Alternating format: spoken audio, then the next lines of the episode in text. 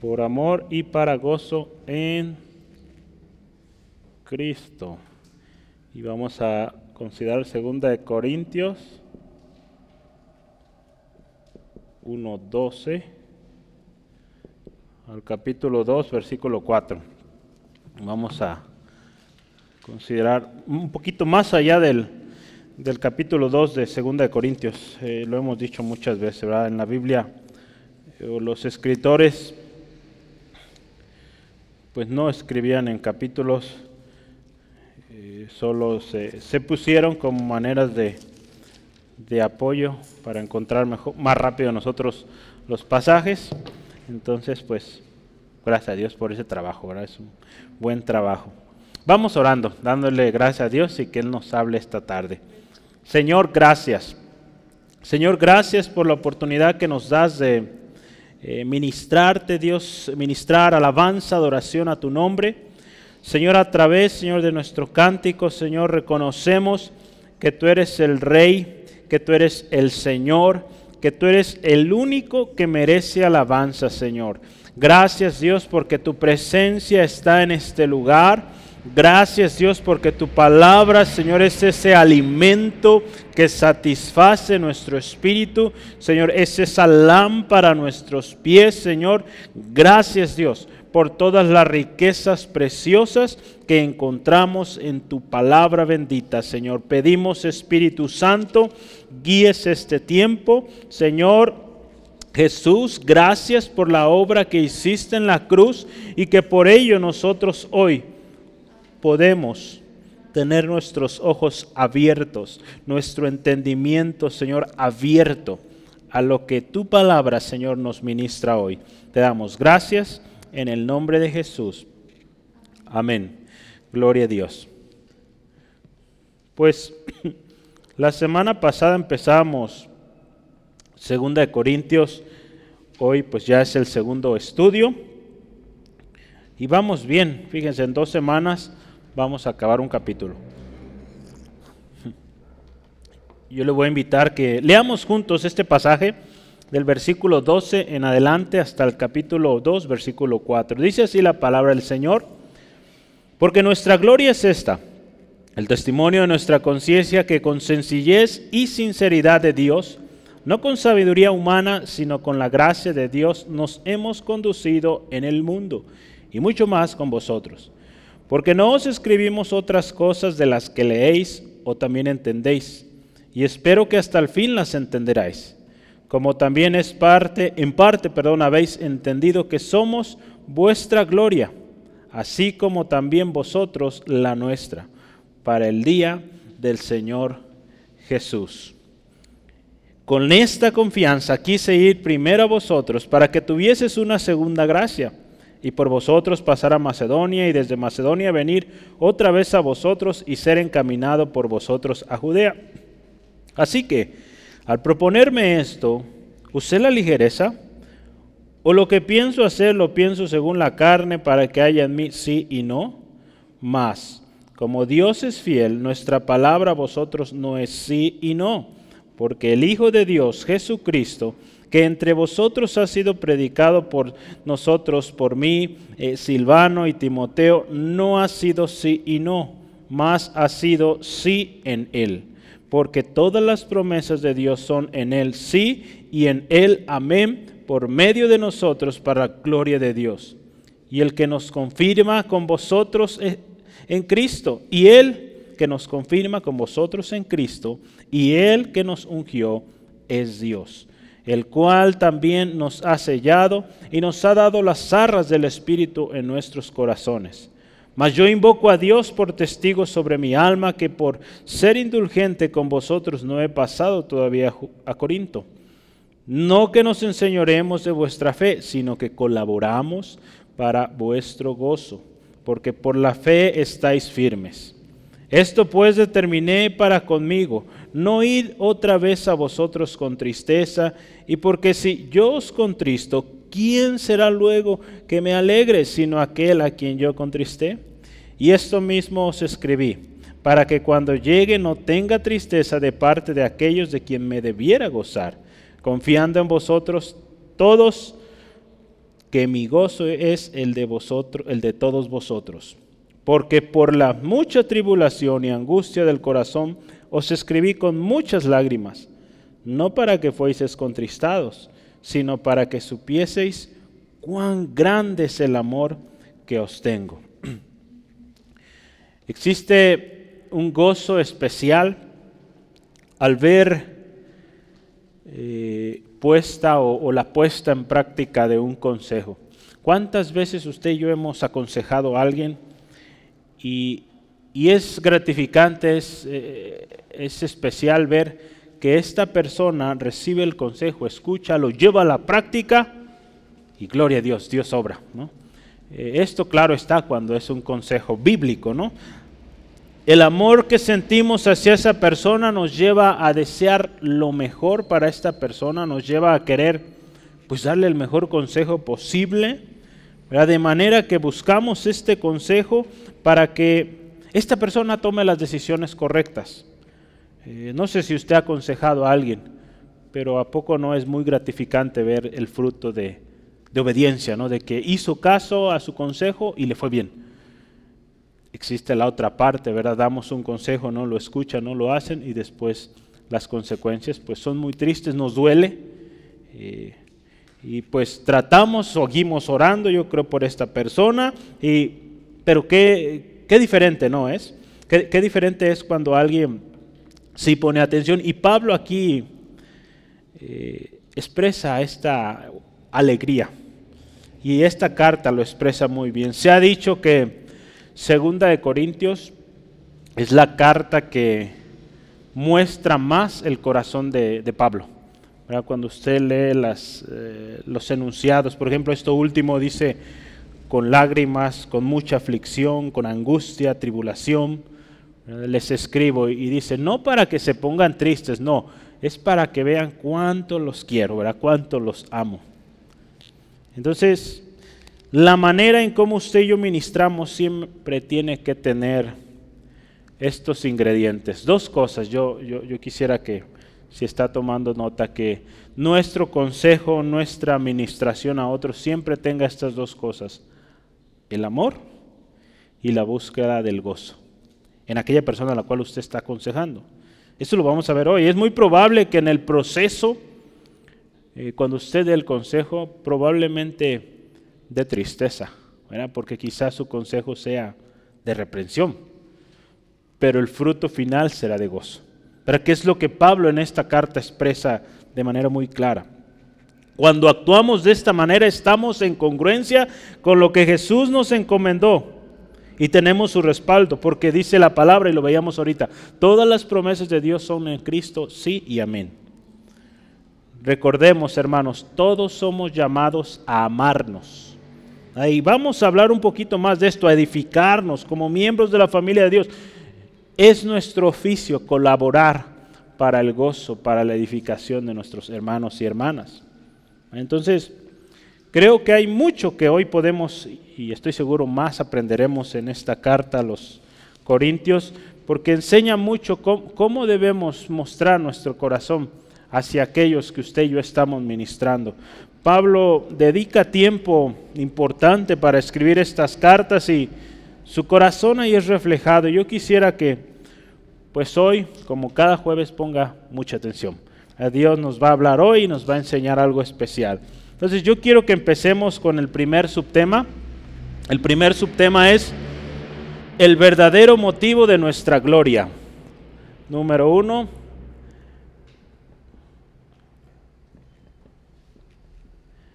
El verdadero motivo de nuestra gloria.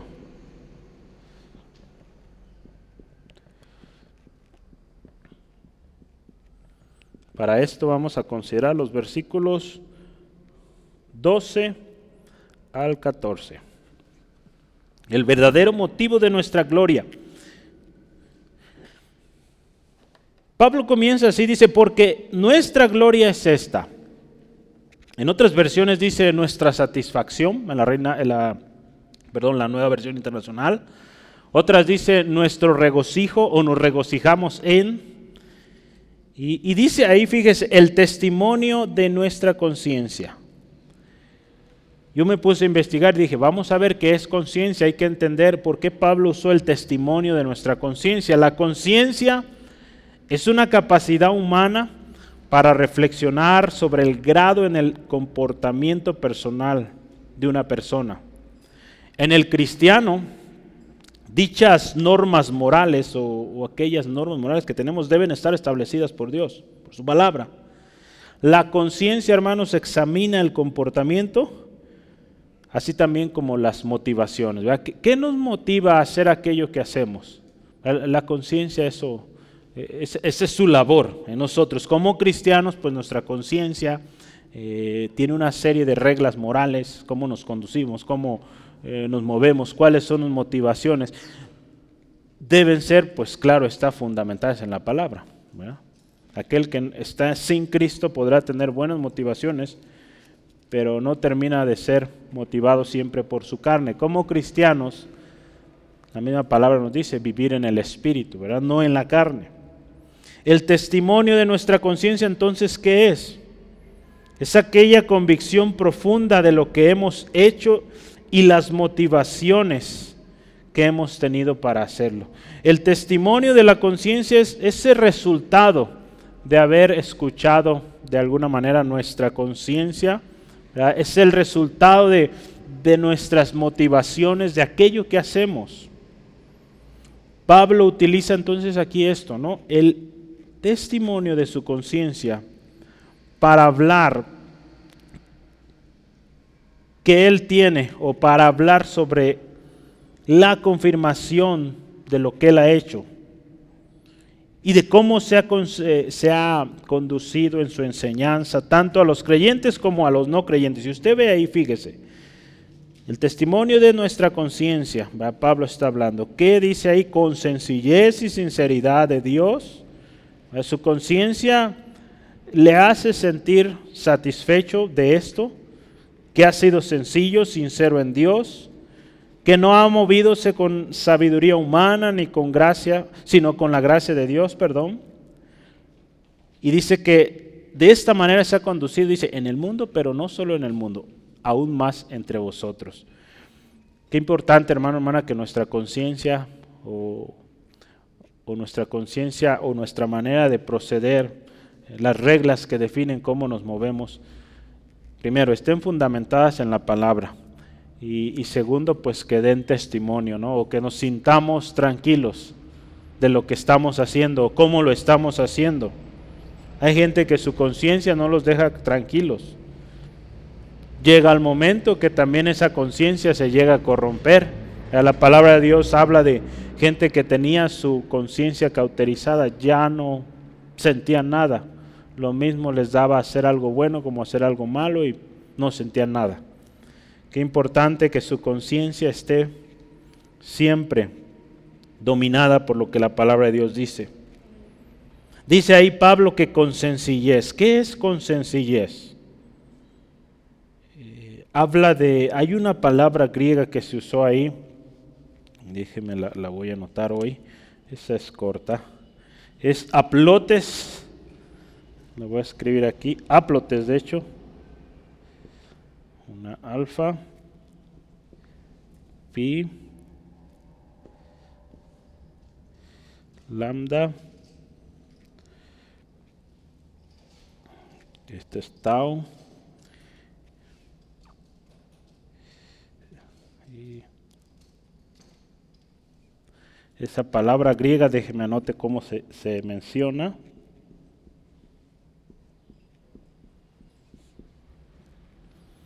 Aplotés, el acento lo tiene en la E, y significa consistencia y también unicidad de mente.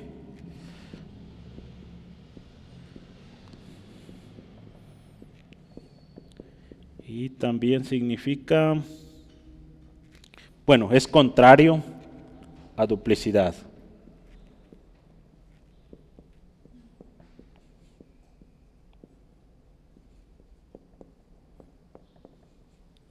Contrario a duplicidad.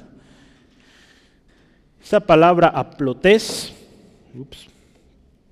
nos habla de, esta sencillez con la que Pablo hablaba. Y cuando vemos esta palabra unicidad, no es muy común usarla, eh, unicidad nos habla de algo, en este caso cuando está hablando de la mente, una sola mente, un solo pensamiento, no había alteración, no había duplicidad.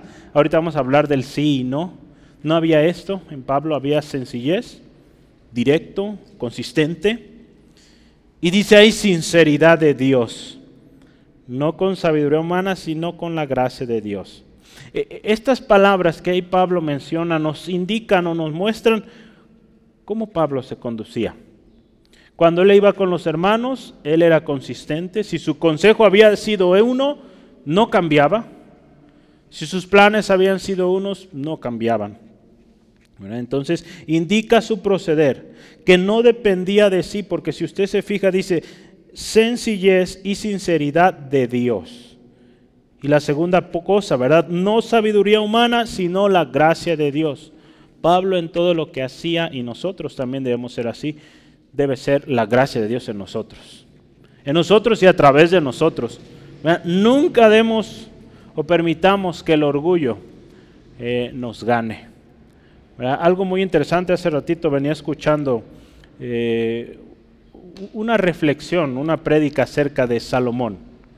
Cómo este hombre llegó a ser pues, un hombre muy sabio y tenía gran potencial, gran potencial, ¿verdad? En sus manos le fue entregado un reino eh, tremendo. Los mejores años de Israel fue cuando David fue rey y ese reino le fue entregado a Salomón. Pero vemos el potencial tremendo, pero cómo este hombre a lo largo de sus días eh, fue olvidando lo que la palabra de Dios decía. Porque la palabra de Dios era clara con los reyes. Eh, una de las cosas que decía era pues que no tuviera muchas mujeres. Y si usted ha investigado cuántas mujeres tuvo este hombre, ¿sí sabe cuántas?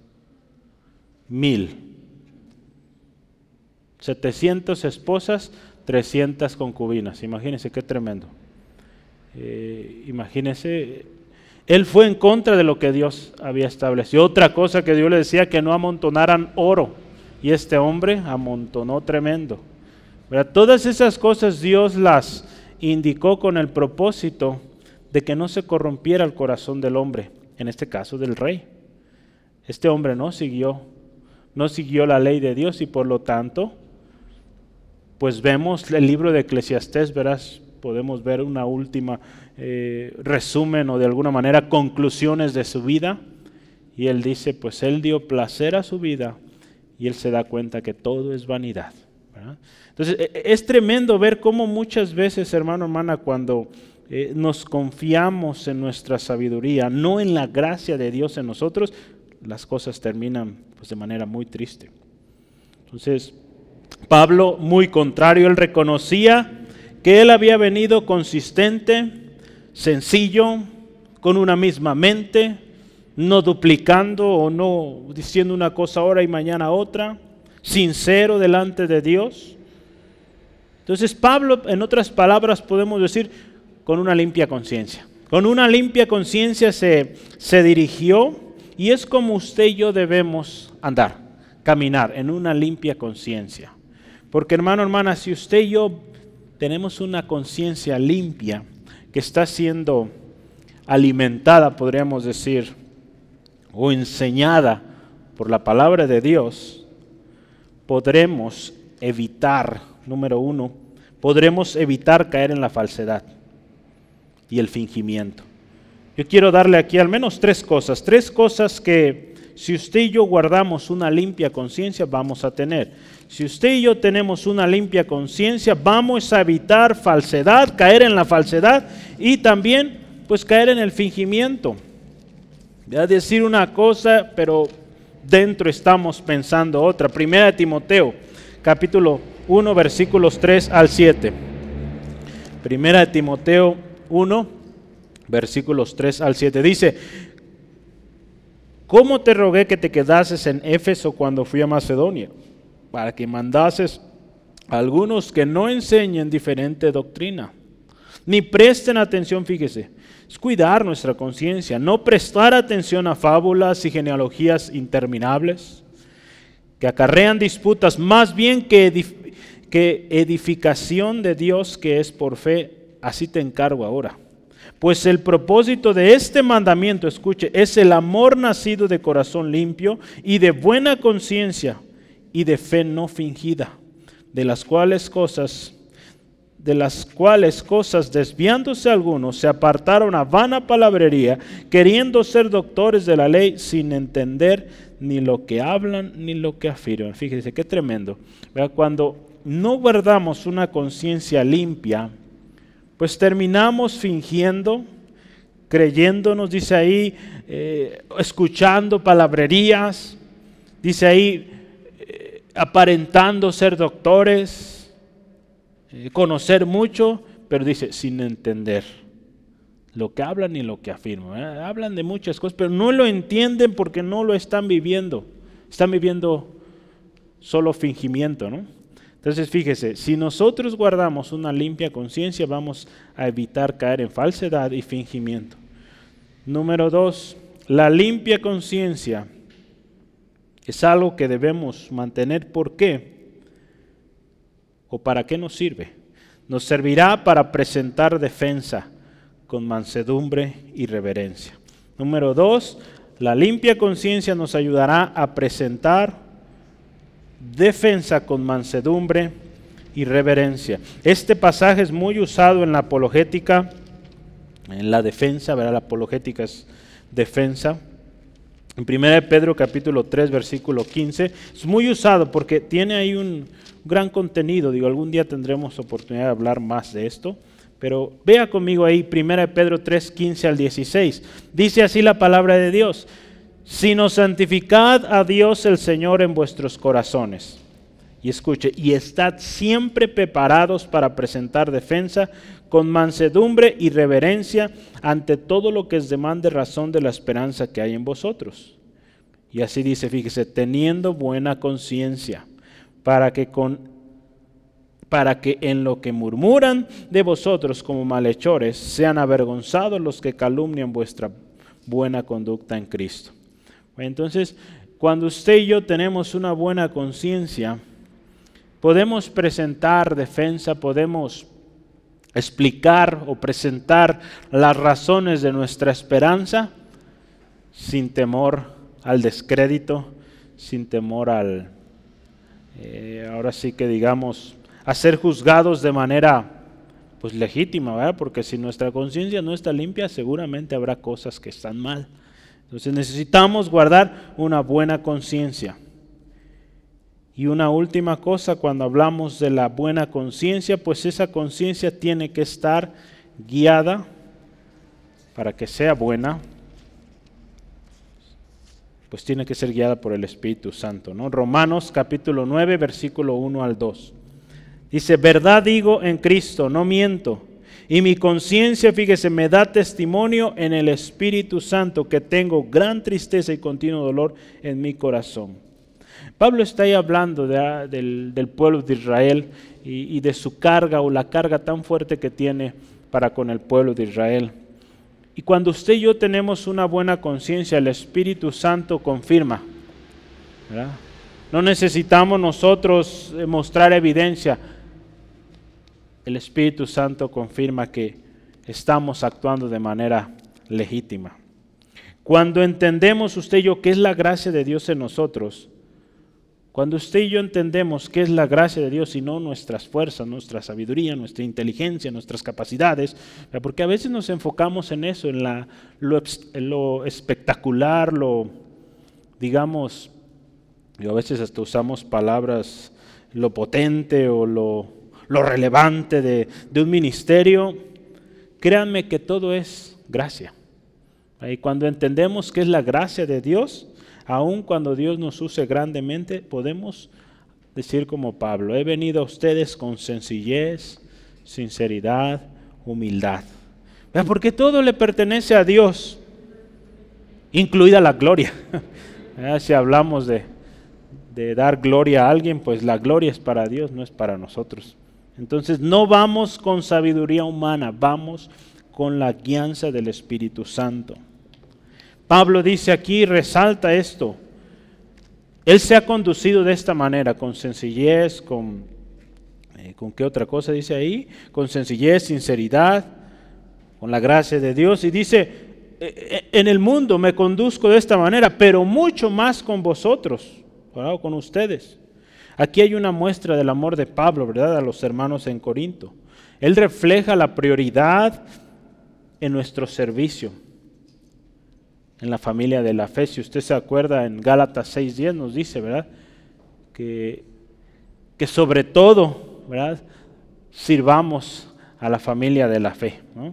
Vamos a verlo rápidamente para que lo, vea ahí. Gálatas 6.10 está ahí adelantito. Dice, así que según tengamos oportunidad, dice, hagan bien a todos. Pero fíjese, y mayormente a los de la familia de la fe. Ahí está nuestra primera prioridad, los de la familia de la fe. Edificar, bendecir. Ahí, hermano, hermana. Pablo entonces empieza así, hermanos, porque nuestra gloria es esta. El motivo, el verdadero motivo de Aquí usó gloria la, la, Biblia Reina Valera, pero digamos, el motivo de nuestra satisfacción, el motivo de nuestro gozo es que pues nuestra conciencia misma nos confirma, el testimonio de nuestra conciencia nos recuerda que hemos actuado de esta manera y podemos eh, verlos de frente. ¿A cuánta gente que actúa de manera ilegítima, eh, robando aquí y allá, no se atreve ni siquiera a mirar a, la frente, a, los ojos, ¿no? Entonces Pablo podía decir, los puedo mirar de frente porque mi conciencia está limpia, estoy tranquilo. Versículo 13 dice, porque no os he escrito otras cosas de las que leéis, en otras palabras, dice, mi mensaje ha sido claro, ha sido consistente. No hay, no hay mensaje entre líneas, no hay doble sentido. El mensaje de Pablo, usted lo ve en cada una de sus cartas, es consistente. Pablo expresa con seguridad, y, es hermoso aquí, que ellos llegarán a entender. Espero que hasta el fin las entendáis, ¿verdad? en la última parte del versículo 13. Y gracias a Dios, Pablo está viendo testimonio, porque si usted se fija, vamos a ver, eh, sí, de hecho la próxima semana vamos a hablar de, de Pablo eh, pidiendo a los corintios que perdonen al ofensor, aquel que estaba en pecado en Corinto. Entonces, si usted ve, Pablo ya está viendo resultado de su carta anterior.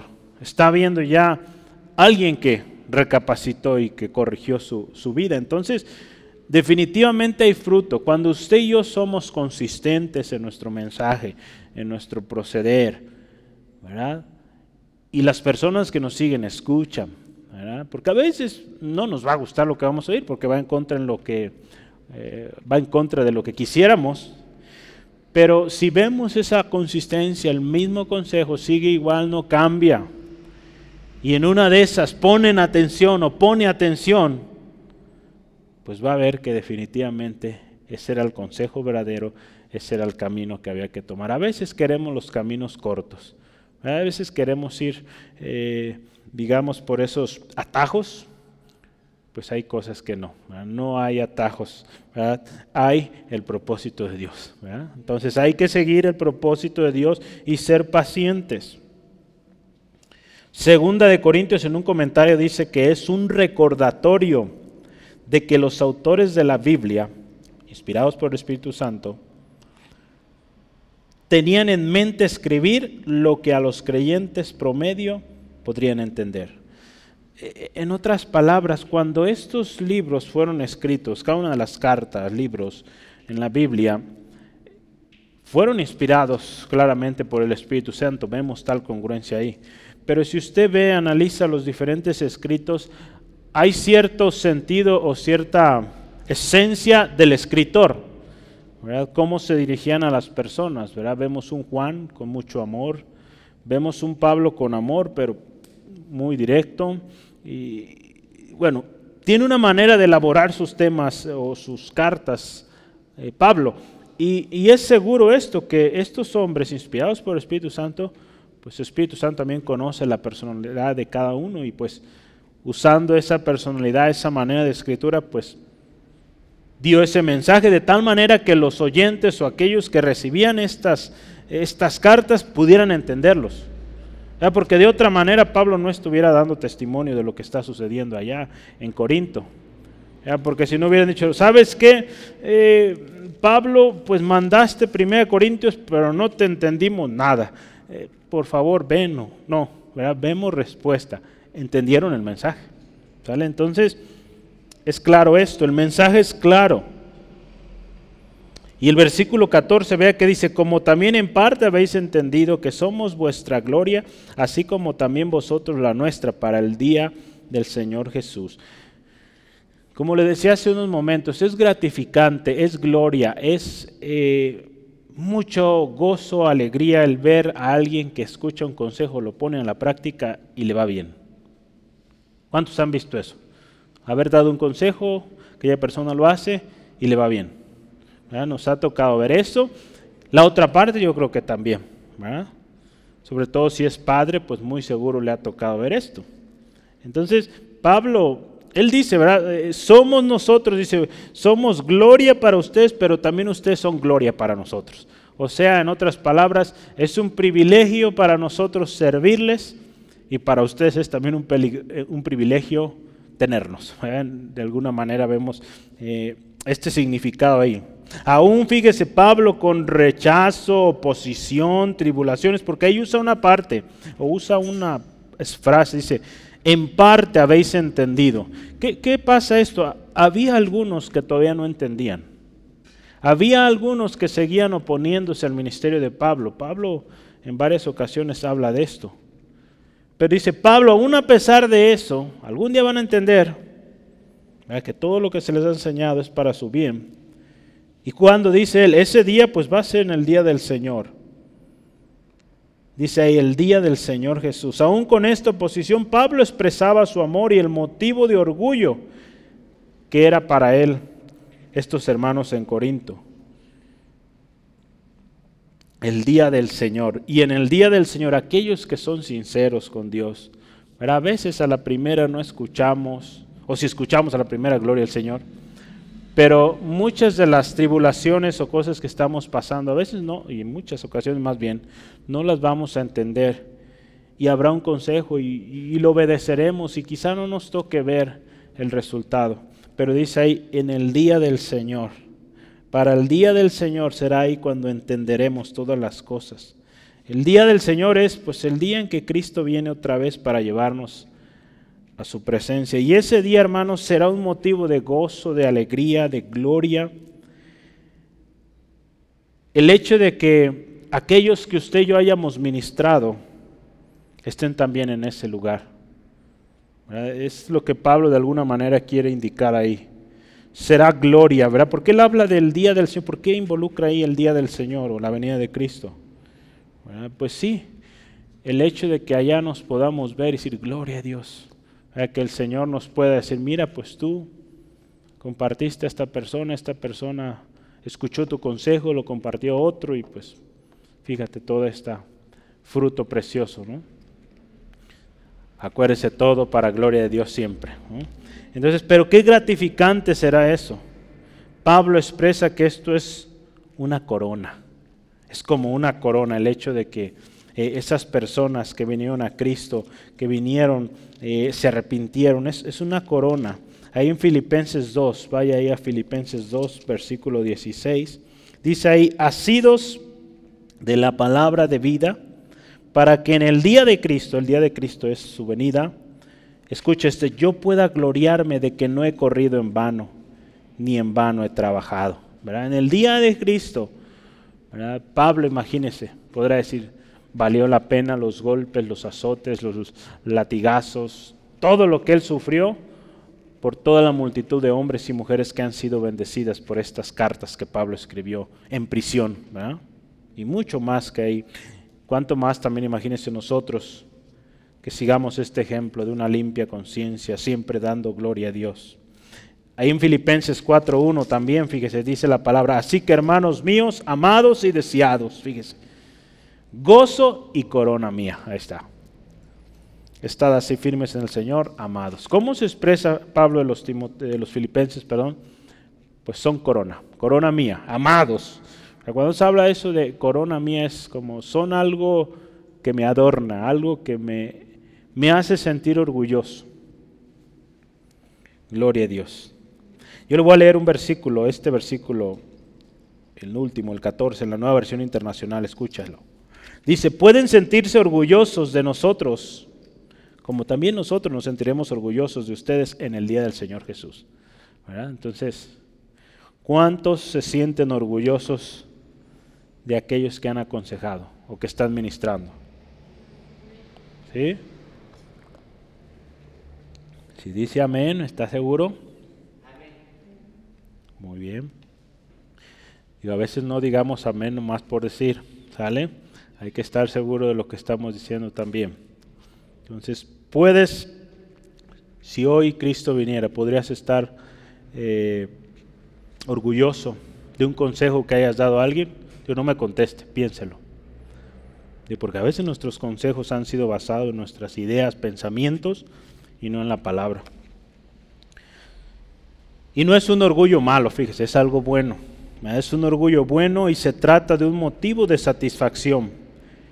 Porque veremos que el trabajo de ese consejo, de esa enseñanza que usted y yo hayamos dado, de esa proclamación del Evangelio de Cristo, pues no fue en vano. ¿Verdad? Pablo ahí lo expresa muy bien en, en su carta a los filipenses. Lo leíamos en 1 Corintios 15, 58, que todo lo que hacemos para el Señor no es en vano. Todo tiene, y si lo hemos hecho para el Señor. Yo le voy a leer un, pasaje aquí. Pablo creía que en el día del Señor los corintios se regocijarían por él como él se regocijaría de ellos. Aquel día apreciarían la bienaventuranza de haberle tenido por maestro, como él también se regocijaría de haberlos tenido por sus estudiantes o, convertidos. Y no olvide, es un orgullo bueno que si bien da satisfacción, no es para nuestra gloria, corre siempre gloria a Dios. El otro día estaba viendo ahí, hay una película muy bonita, eh, puede buscarla, es una película cristiana, dice recuerden la meta. Y, es una historia de unas jovencitas que corren largas distancias y, era su, su lema, ¿no? No olviden la meta. ¿Cuál era la meta? Eh, déjeme le confirmo. Su meta de estas señoritas. 1 Corintios 10:31 dice, si pues coméis o bebéis o hacéis otra cosa, hacedlo todo para la gloria de Dios. Esa era la meta de estas jovencitas en esta competencia que ellas estaban haciendo. Esta entrenadora de repente les daba indicaciones muy fuera de lo común y decía, ¿cómo es posible que vamos a ganar con esta o este entrenamiento? No olviden la meta. Todo es para gloria de Dios. En ellas se estaba formando paciencia, lazos de amistad, de amor, compañerismo. Que así sea, hermano, hermana, nuestro proceder hacia los demás. Pablo en su en sus cartas lo expresa muy bien y, hace honor a esas palabras. Todo lo que hagamos para gloria del Señor. Si es un consejo, si es una ayuda, si es cualquier cosa, cualquier cosa que hagamos para gloria del Señor. Número dos, segundo tema, dice sí y amén en Cristo. Número dos. Sí y amén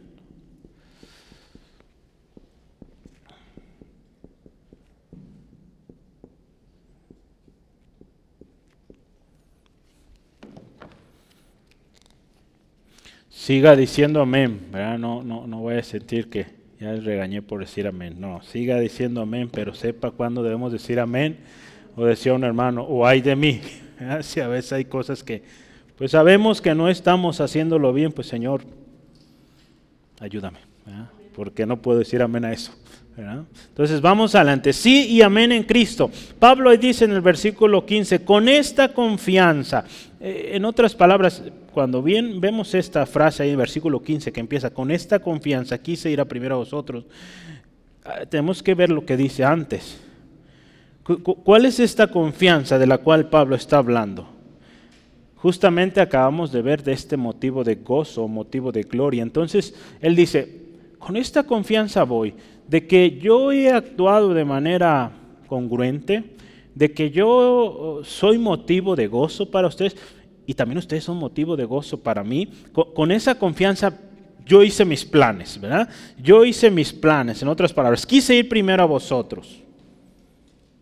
Entonces fíjese, el propósito de Pablo, dice ahí, era, una, era bendecir a los hermanos, ¿verdad? Porque él sabía que él, si iba a esta ciudad, él iba a ser de bendición. Hermanos, tenemos que tener muy claro esto, usted es bendición. Donde quiera que usted va, usted es bendición.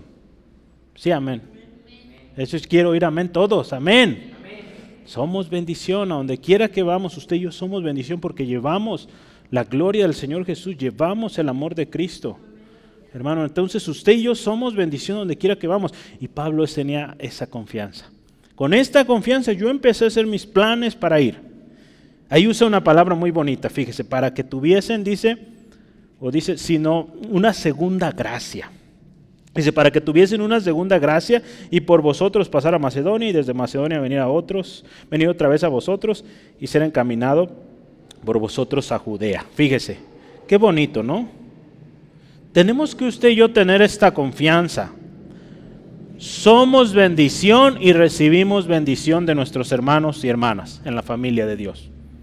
Esta debe ser la naturaleza del cristiano. Usted dice, yo digo ser cristiano, pues soy bendición y recibo bendición de mis hermanos en Cristo.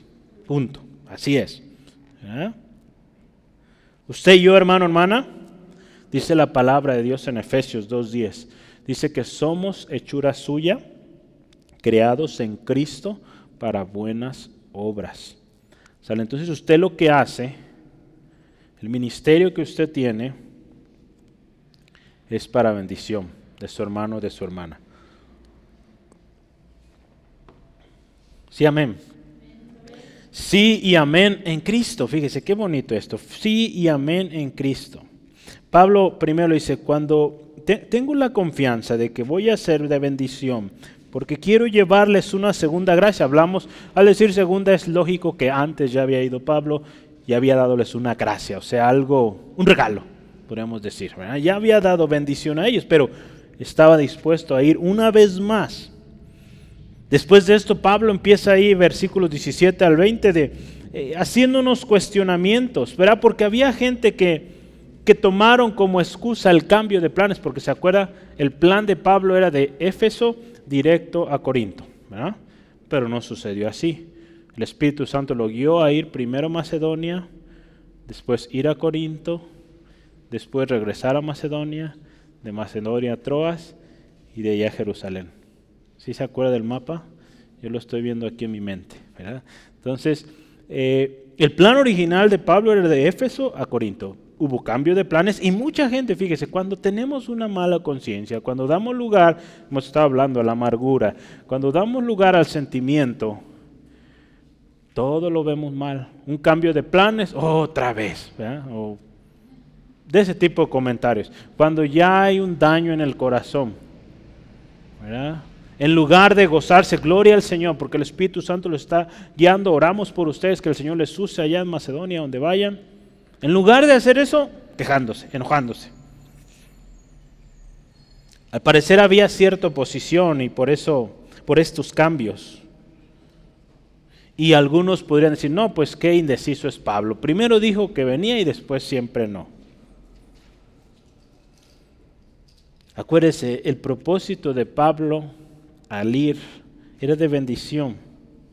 Algo que debemos recordar muy, y tener muy en claro es esto. Pablo siempre, y en sus cartas lo enseñó, Pablo siempre buscaba la dirección del Espíritu Santo. Ahí en Hechos hay una historia en el capítulo 16 versículos 6 al 7, cuando el Espíritu Santo dice ahí que les prohibía, les prohibía ir a una otra tierra, ¿verdad? En Hechos 16. Entonces Pablo dice ahí la palabra, eh, no actuaba o no planeaba de acuerdo a la carne, ¿verdad? Ahí ve el versículo 17, dice, ¿quise usar la ligereza? Pues no, no es así. O lo que pienso hacer, lo pienso según la carne para que sea en mí sí y no Aquellos que actúan o, se rigen por la carne, por los, eh, lo humano, si hay un sí y un no, ¿verdad? Porque ahorita estoy contento y digo, sí, mañana estoy enojado, estoy triste, estoy afligido y digo, no, mejor no. Pero cuando estamos siendo guiados por el Espíritu Santo, llueve, truenes y dijimos sí, es sí, porque lo hacemos en Cristo. Entonces fíjese, qué hermoso. Andar en la carne, pues es duda, es inconstante. Andar en la carne es andar en los apetitos, en las emociones, basados en ideas, en razonamientos humanos. En una ocasión Jesús estaba hablando acerca de los juramentos, Él decía de, de este tema de, que no se debería jurar. ¿Y, ¿Y, por qué Jesús dice esto? Vamos a ver ahí. Ahí la palabra dice, en este capítulo 5 de Mateo, versículo 37, Él los insta y les dice que nuestro sí sea sí y nuestro no sea no. Habla de una firmeza, que no seamos de doble ánimo, que no pongamos excusa. En Santiago 1.8 dice que el hombre de doble ánimo, dice ahí la palabra, es inconstante en todos sus caminos. Por lo tanto, si usted y yo meditamos, Pablo no estaba en esta categoría de los inconstantes, ¿verdad? para que lo estuvieran juzgando como inconstante. Pablo está en la categoría de aquellos que se dejan guiar por el Espíritu Santo, que son constantes. Si bien para muchos sencillo, pero es lo mismo, no cambia, no duplica. Sí, amén. Porque Dios, acuérdese, dice ahí, es fiel. Nuestra palabra a vosotros no es sí y no. Esto está tremendo, fíjese. Nuestro mensaje a ustedes, dice ahí, no es ni sí ni no. En el versículo 18 dice, más, como Dios es fiel, nuestra palabra vosotros no es sí y no. Aquí, aquí algo bien interesante. El mensaje que usted y yo llevamos es mensaje de Dios. Y el mensaje de Dios no cambia. Pero aun cuando el hombre busca la excepción, busca cambiarlo, no cambia, Dios no cambia, Dios es el mismo ayer, hoy y siempre. Entonces, si la fuente del consejo que usted está dando es la palabra de Dios, pues es algo inalterable, algo que si se obedece va a ir bien. Acuérdese, no es como nosotros queremos, no es en el tiempo que nosotros queremos. Tenemos que aprender eso. Pero si obedecemos la palabra, hay seguridad, hay certeza de que va a ir bien. Porque es palabra de Dios, va respaldada por el Dios Todopoderoso. Esto indica la fuente de nuestro mensaje, es Dios.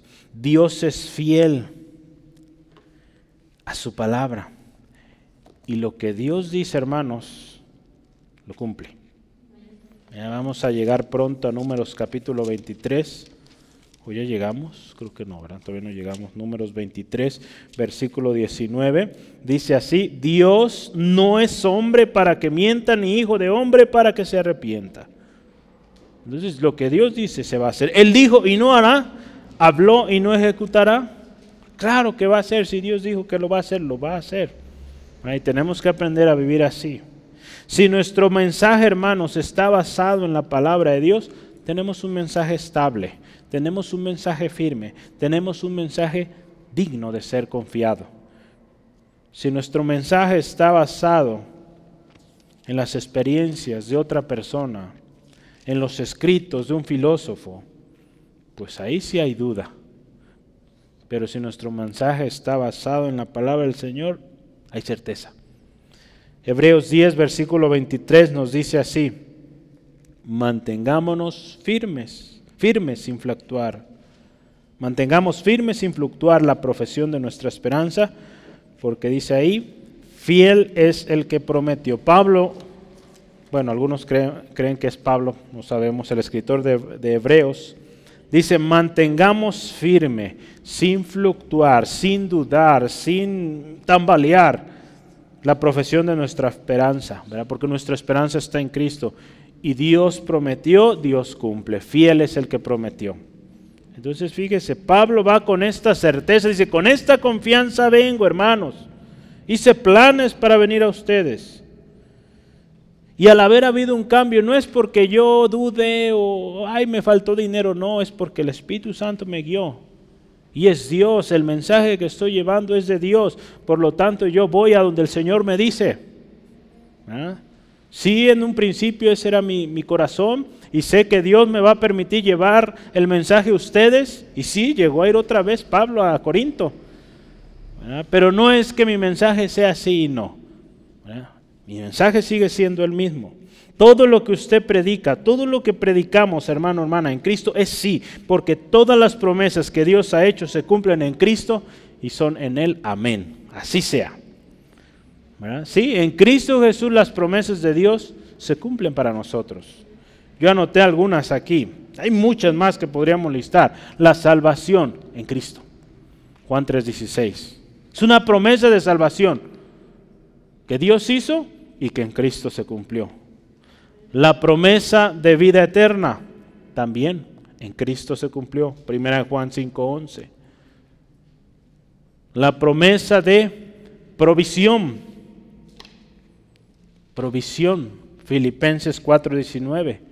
Mi Dios pues suplirá, suplirá, todo lo que os falte conforme a sus riquezas en gloria en Cristo Jesús. Pues en Cristo tenemos provisión. La promesa del Espíritu Santo también en Cristo. Hechos 1, 4 al 5.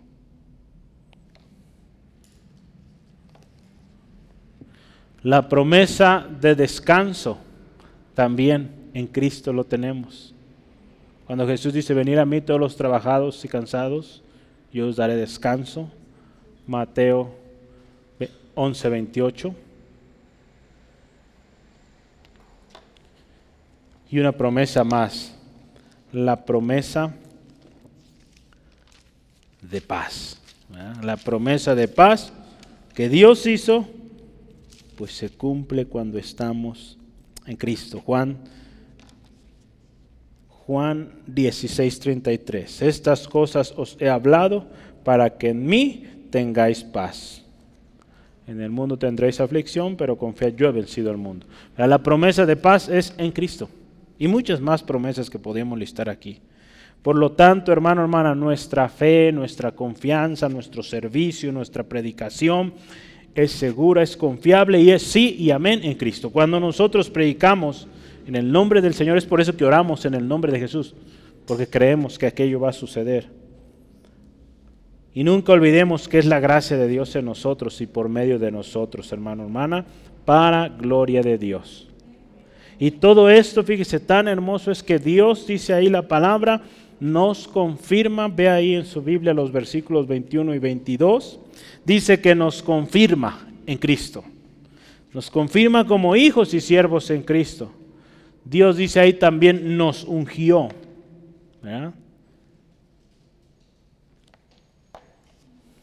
Dios nos ungió con su espíritu. Dios, hermano, hermana, es el autor de nuestra perseverancia. ¿Cómo es esto? En, en, Filipenses capítulo 2, versículos 12 al 13 dice, Por tanto, amados míos, como siempre habéis obedecido, no como en mi presencia solamente, sino mucho más ahora en mi ausencia, ocupaos en vuestra salvación con temor y temblor. Escuche esto, porque Dios es el que en vosotros produce así el querer como el hacer por su buena voluntad. Es Dios el autor de nuestra perseverancia, es Él quien pone el, querer, el que produce el querer como el hacer. Entonces Dios, hermano, hermano, nos mantiene. Entonces, el sello del cual habla aquí o, las, o la garantía, también lo podemos ver, habla, está hablando ahí de las arras del Espíritu. Es un respaldo, hermano, hermana, que a través del Espíritu Santo nos da esa, eh, esa promesa, ese, ese, digamos, adelanto de la promesa que Dios tiene para nosotros, la promesa final de redención. En Efesios 1, versículos 13 al 14 dice, en él también vosotros, habiendo oído la palabra de verdad, el evangelio de vuestra salvación, y habiendo creído en él, escuche, fuiste sellados con el Espíritu Santo de la promesa, que es la herencia o que es arras de nuestra herencia hasta la redención de la posesión adquirida para alabanza de su gloria. Entonces, todo esto que venimos hablando, hermano, hermana, el motivo de nuestro gozo, el motivo de nuestra alegría, el tener una conciencia limpia y tener esa confianza, hermano, hermana, de que nuestro mensaje es consistente, es sí y amén en Cristo, tenemos ahí un sello, una ratificación del Señor, su Espíritu Santo en nosotros. Tenemos la confirmación de Dios mismo. Entonces, hermano, hermana, la obra de Cristo, lo que Cristo Jesús hizo es tan importante en nuestras vidas, nuestra familia y en el ministerio. Porque sin Cristo, todas esas promesas pues no se cumplen. Sin Cristo hay fracaso, caemos en el descrédito, en, el, en problemas, porque nuestra carne es inconstante y cambiante. ¿Cuántas personas a lo largo de la historia se han levantado, pero no se han levantado en Cristo? Se han levantado en una sociedad, en una, eh, en una ideología, y no han logrado trascender porque no lo hicieron en Cristo. Hombres, mujeres a lo largo de la historia que tenían un potencial, que Dios definitivamente tenía un propósito para estas personas, pero confiaron en su propia sabiduría y no funcionó. Entonces vale la pena servir a Cristo, seguir su ejemplo y reconocer siempre, acuérdese, que todo es para gloria del Señor. Y yo aquí pongo el título, es por amor y para gozo en Cristo. Que todo lo que usted y yo hagamos sea por amor, con el propósito de que haya un gozo final en aquel a cual o aquellos a los cuales ministramos. La última parte que hoy veremos es un cambio de planes por y para gozo. Número 3 un cambio de planes.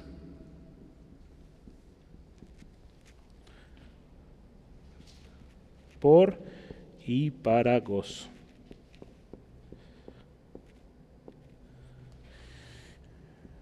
Del versículo 23 hasta el capítulo 2, versículo 4. Voy a leerle estos versículos en nueva traducción viviente. Escuche.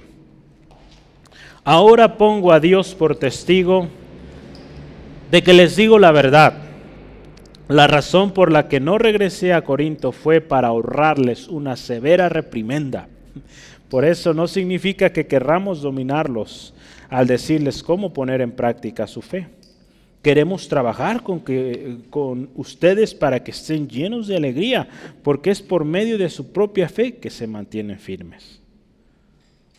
Había una razón. Estos cambios de planes no sucedieron nomás por nomás, como a veces hay cambios. No sucedió así nomás, fue porque el Espíritu Santo guió este cambio. Y si meditamos y vemos esta carta, de alguna manera al menos podemos ver que esa es una razón. El hecho de que Pablo no haya ido tan pronto a los Corintios, ¿verdad? Porque ya estaba enviando una carta. Era que Pablo, lo mencionaba la semana pasada, estaba guiado por el Espíritu, dando un tiempo para que la primera carta surtiera un efecto, ¿no? Entonces había un propósito de alguna manera en ese retraso de planes, no era nomás por nomás, porque en esta carta, segunda de Corintios, refleja que sí hubo un fruto, escucharon. Entonces, este cambio tenía un, o tuvo un efecto, ¿verdad? De la carta anterior, tuvo resultados. Y este efecto pues fue de gozo y alegría para Pablo y los corintios. Siempre, siempre ha existido la crítica a la iglesia. Porque muchos dicen, pues es que la iglesia te manipulan, te dicen qué hacer, cómo vivir. Lamentablemente, muchos ministros han dado lugar a esto, por la manera en cómo proceden, cómo piden las cosas. hoy se habla de, del evangelio de esto y de aquello, porque basan sus ministerios en pedir y pedir y pedir y no se cansan de pedir. Y lamentablemente, gracias a estas personas no guiadas por el Señor en esa área, pues están lastimando y causando crítica a las demás personas. Pero si usted y yo nos vamos al principio, en la iglesia usted está aprendiendo de la palabra. Y hemos dicho, la palabra de Dios es útil para enseñar, para redarguir, para vivir. Entonces, si los vamos al principio, a la realidad de las cosas, sí, en la, en la iglesia me enseñan cómo vivir porque me están enseñando la palabra del Señor. Claro está, hay una responsabilidad propia de cada uno de ir a la palabra para seguir siendo ministrados por el Señor, pero sí, en la iglesia nos enseñan cómo vivir, no nos obligan, ¿verdad? como a veces se critica. Y así debe ser, hermano, hermana. La Biblia es nuestro fundamento para vivir. Es el manual, ¿verdad, hermano? Es el manual de vida. El Salmo 1 lo pone ahí muy claro, Salmo 1, 1 al 3. Bienaventurado el varón, ¿verdad? Que no anduvo en consejo de malos, ni en sillas escarnecedores se ha sentado, sino que en la ley de Jehová medita de día y de noche. Será como árbol plantado junto a corrientes de agua, que da su fruto a su tiempo y su hoja no cae. Pero la clave está en la ley del Señor, medita de día y de noche. El Salmo 19 está 119, perdón, repleto de, de mensajes. Ahí está lámpara, esa a mis pies tu palabra. Cualquier cosa que estemos viviendo, aquí está. Y en la iglesia aprendemos eso.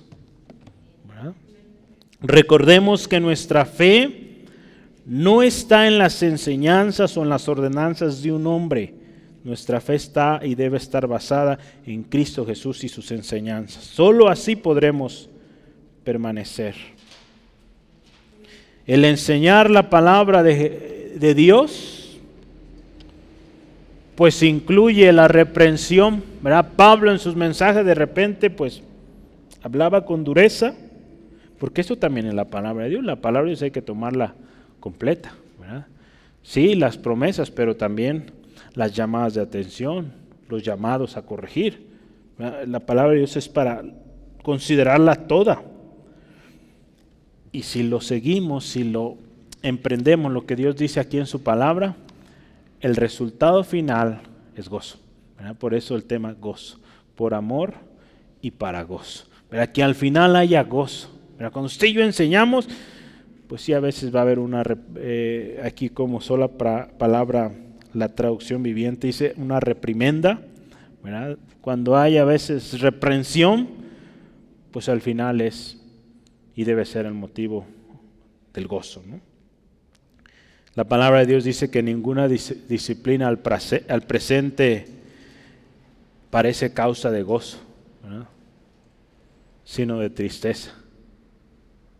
¿Cuántos se gozan cuando los disciplinan? Yo creo que casi nadie, ¿verdad? Yo recuerdo cuando tocaba los fajazos, pues no estaba risa y risa, ¿verdad? lloraba uno, ¿verdad? En ese momento parece algo, pues, eh, ¿cómo se diría? Que no había motivo, injusto, y tantos que podríamos decir, ¿no? Pero al final, dice ahí la palabra, pero después da fruto apacible de justicia a los que en ella han sido ejercitados. entonces la disciplina se ejercita. Hebreos 12:11, así está tomando nota. Entonces Pablo dice aquí, el hecho de este cambio es porque nosotros, dice, somos colaboradores de su gozo. Estamos colaborando para que ustedes tengan gozo. Y Pablo ahí dice, me determiné, El, el, capítulo 2, ¿cómo empieza? Fíjese, esto pues determiné para conmigo, no ir a vosotros, no ir otra vez a vosotros con tristeza. Pablo aquí eh, habla de una decisión, hermanos, hermanos hermanos y hermanas. Dice en la traducción lenguaje actual, dice, como no era mi intención ponerles tristes, decidí mejor no ir a visitarlos. Porque si yo los pongo triste, ¿quién me va a alegrar después a mí? Nadie. Entonces Pablo dice, hermanos, en otras palabras, vamos a utilizar otras palabras ahí. Mi intención es ir a edificarlos y que se alegren de mi visita. Y quiero verles con alegría, quiero verles rebosando alegría, pero pues la última carta fue algo fuerte. Entonces, si voy ahorita, pues a lo mejor hasta me apedrean, ¿verdad? Porque les dice buena regañada. Entonces, mejor espérense. Esperamos, guiados por el Señor, claro, y ya que esa palabra surta afecto, volvemos y pues yo creo que hasta me van a llevar a cenar. Entonces, bueno, esa es una nueva versión aumentada, mexicana. Entonces, fíjese, qué bonito, ¿verdad? Pablo, determinado a, a no ir o no volver a Corinto con tristezas. Pablo determina o toma una decisión basada en el amor a estos hermanos. Hermano, hermana, nuestras decisiones, nuestras determinaciones, como Pablo aquí, deben estar basadas en esto, en amarnos, en edificarnos, no lastimarnos. A veces hemos, se necesitará, ¿verdad? La, la vara, se necesitará la corrección, pero que predomine el amor unos para con, unos para con otros. Porque así nos enseñó a Jesús. Pablo termina aquí este pasaje, esta historia, y les dice así el versículo 4 del capítulo 2. Dice, porque por las mucha o por la mucha tribulación y angustia del corazón os escribí con muchas lágrimas. Fíjese Pablo ahí expresa su corazón. Le digo, y lo veíamos, confirmamos que 2 Corintios habla mucho del corazón de Pablo. Dice, con lágrimas. Pero no lo digo para que se pongan tristes o contristarlos, sino para que supieseis cuán grande es el amor que os tengo. Pablo termina esta sección diciendo, hermanos, les amo tanto mucha tribulación, ¿verdad? Más de la que ya estaba viviendo en Éfeso, angustia en esos lugares donde había estado. Dios se cree que estaba en Éfeso. Entonces, con muchas lágrimas, dice, pero ganó más, en otras palabras, el amor de Dios que el enojo, que la desesperación por estas malas conductas. Hermanos, pues me causaron angustia, me cansaron mi espíritu se afligiera, lloré, pero ganó el amor de Dios en mí para ustedes. Y por eso estos cambios, ¿no? dice, qué bonito. La mayor muestra del amor o de amor y entrega, lo hemos dicho y lo seguiremos diciendo, la tenemos en Cristo. El cual dice la palabra, siendo en forma de Dios, no estimó el ser igual a Dios como cosa que aferrarse, sino dice, se despojó de sí mismo, tomando forma de siervo, hecho semejante a los hombres y estando en la condición de hombre, se humilló a sí mismo, haciéndose obediente hasta la muerte y muerte de cruz. Jesús.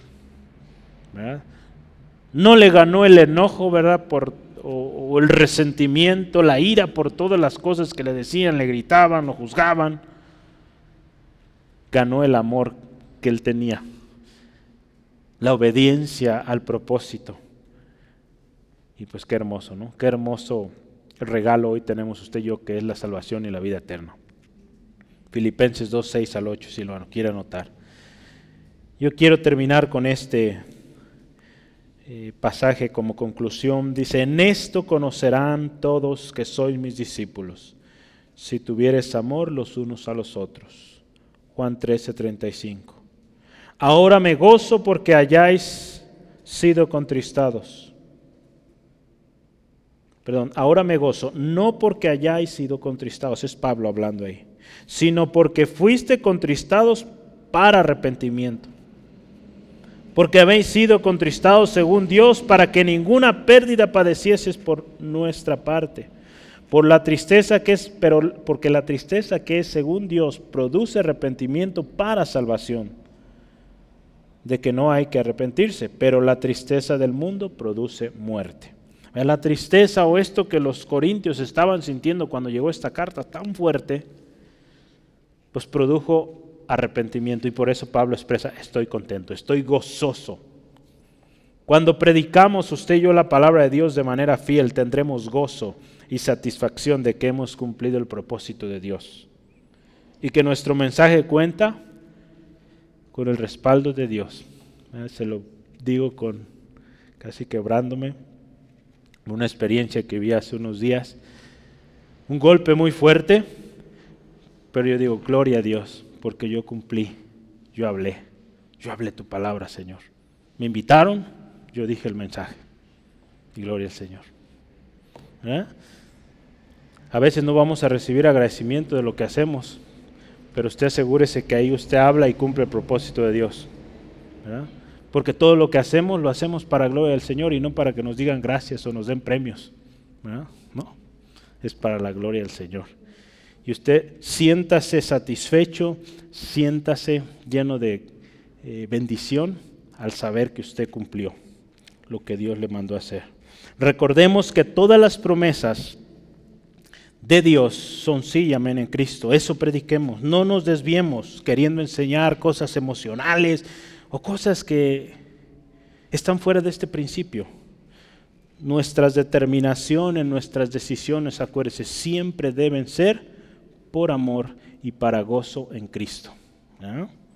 Dios nos confirma. Dios va a respaldar cuando actuemos, procedamos de esa manera. Él nos ungió él nos dio las arras de nuestra herencia, que es el Espíritu Santo. Entonces, todo esto gracias al Señor Jesús. Entonces, nuestro destino y propósito está seguro si tomamos esta base como verdad. Seamos, como Pablo aquí lo dice, colaboradores al gozo de la familia de Dios. ¿Sí? Cuando usted y yo ponemos en acción esto, que hemos aprendido hoy, somos colaboradores para que haya gozo en su hermano, en su hermana. ¿Sí, amén? ¿Por qué no cierra, por favor, sus ojos ahí donde está? Y damos gloria a Dios, damos gracias al Señor. Dios, gracias por tu palabra preciosa hoy. Gracias, Dios, porque una vez más nos confirmas, Dios, que tú estás con nosotros. Nos confirmas, Dios, que todo lo que hacemos para ti no es en vano. Señor, porque cuando actuamos con una limpia conciencia, Señor, somos consistentes, somos sinceros contigo, Dios. Buscamos ser guiados por tu Espíritu Santo. Señor, motivados por el amor que hay en nosotros, que fue derramado en nosotros y que fluye para con nuestros hermanos. Señor, podemos estar seguros de que habremos cumplido el llamado. Señor, y que cuando el resultado venga podamos también gozarnos. Gozarnos, Dios, por el fruto de aquella persona que escuchó el consejo, lo aplicó y fue bendecido, bendecida. Señor, que ese gozo, Señor, no se convierta en orgullo, que siempre, Señor, ese gozo, lo primero que salga de nosotros sea un gloria a Dios. Alabado sea el Señor por lo que has hecho. Gracias Dios. Ayúdanos Señor. Enséñanos cada día a ser más y más como tú Jesús. Señor, que nuestro mensaje sea de amor, con el propósito de que haya un producto de gozo. Y aun cuando ese mensaje de amor va con reprensión, Señor, nos mantengamos firmes. Señor, que nos amemos y seamos uno, como Cristo Jesús nos enseña. Y que también oró que así seamos. Señor, que nuestras decisiones, nuestras palabras siempre sean así, con amor y con el objetivo de que haya gozo al final. Señor, que vivamos esa vida cristiana verdadera, Señor. Escudriñando tu palabra, viviendo, Señor, lo que aprendemos ahí y compartiendo eso, Señor, esas verdades, que con esa confianza, que todas las promesas son en Cristo Jesús, sí y amén. Y que así hablemos, así lo vivamos, Dios. Señor, gracias por tu palabra hoy, Señor. Señor, en esta tarde, Dios, también te pido, si hay alguien que se encuentra indeciso, si hay alguien que se encuentra afligido hoy, Señor, ayuda a mi hermano, a mi hermana, a saber que tu palabra es verdad, que tus promesas para su sanidad, para su libertad, para su restauración, son de verdad, son sí y amén en Cristo. Señor, ayuda a mi hermana, a mi hermano a creer tu palabra. Señor, gracias por la respuesta. A tu tiempo estaremos contentos, tranquilos, en paz, porque nuestro Dios es fiel. Señor, te ruego, bendice a mi hermano en su regreso a casa, protégele, líbrales de todo percance, que tu gracia sobreabundante sea con cada uno, Señor, y podamos seguir viendo el fruto precioso de tu palabra en nosotros. En el nombre de Jesús. Amén. Gloria a Dios.